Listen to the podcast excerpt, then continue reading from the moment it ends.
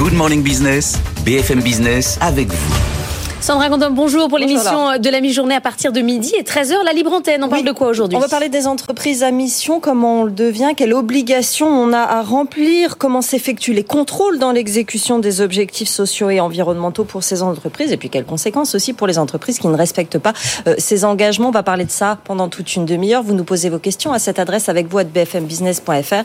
Nos deux experts y répondront en direct. Et j'ajoute qu'on parlera des problèmes de recrutement dans l'agroalimentaire dans la première partie de l'émission parce que l'agroalimentaire a énormément de mal à recruter ah en ce moment. C'est un secteur qui attire de moins en moins. On aura un collectif Nourrir Demain euh, qui viendra nous parler de ces recrutements et des, des, des missions, des opérations qu'ils mettent en place pour recruter dans le secteur. Merci beaucoup Sandra.